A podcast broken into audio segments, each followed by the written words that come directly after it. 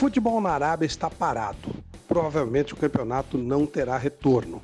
O pior é que muitos jogadores, técnicos, preparadores físicos estrangeiros atuam por lá e estão desamparados. Isso vale para a comissão técnica de Fábio Carilli do Al como para 186 tunisianos espalhados por toda a Arábia. O problema é que o país está fechado, o aeroporto fechado.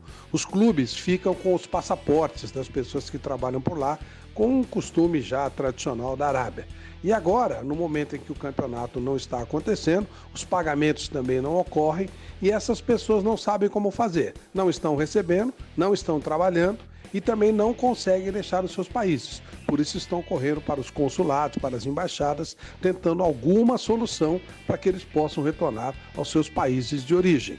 Fábio Carilli e comissão técnica deverão chegar ao Brasil assim que houver uma abertura, assim que houver uma possibilidade. São problemas graves que ninguém poderia imaginar que acontecesse, mas também aconteceu com a Debayor, que estava jogando no Olímpia do Paraguai, retornou para sua terra, que é Togo, mas no meio do caminho, quando tinha que fazer uma parada em Benin, que era para mudança de avião, o avião não teve autorização para subir. Então ele está sozinho em Benin, não está no Paraguai onde trabalha e não está na casa da família. São coisas tristes do coronavírus.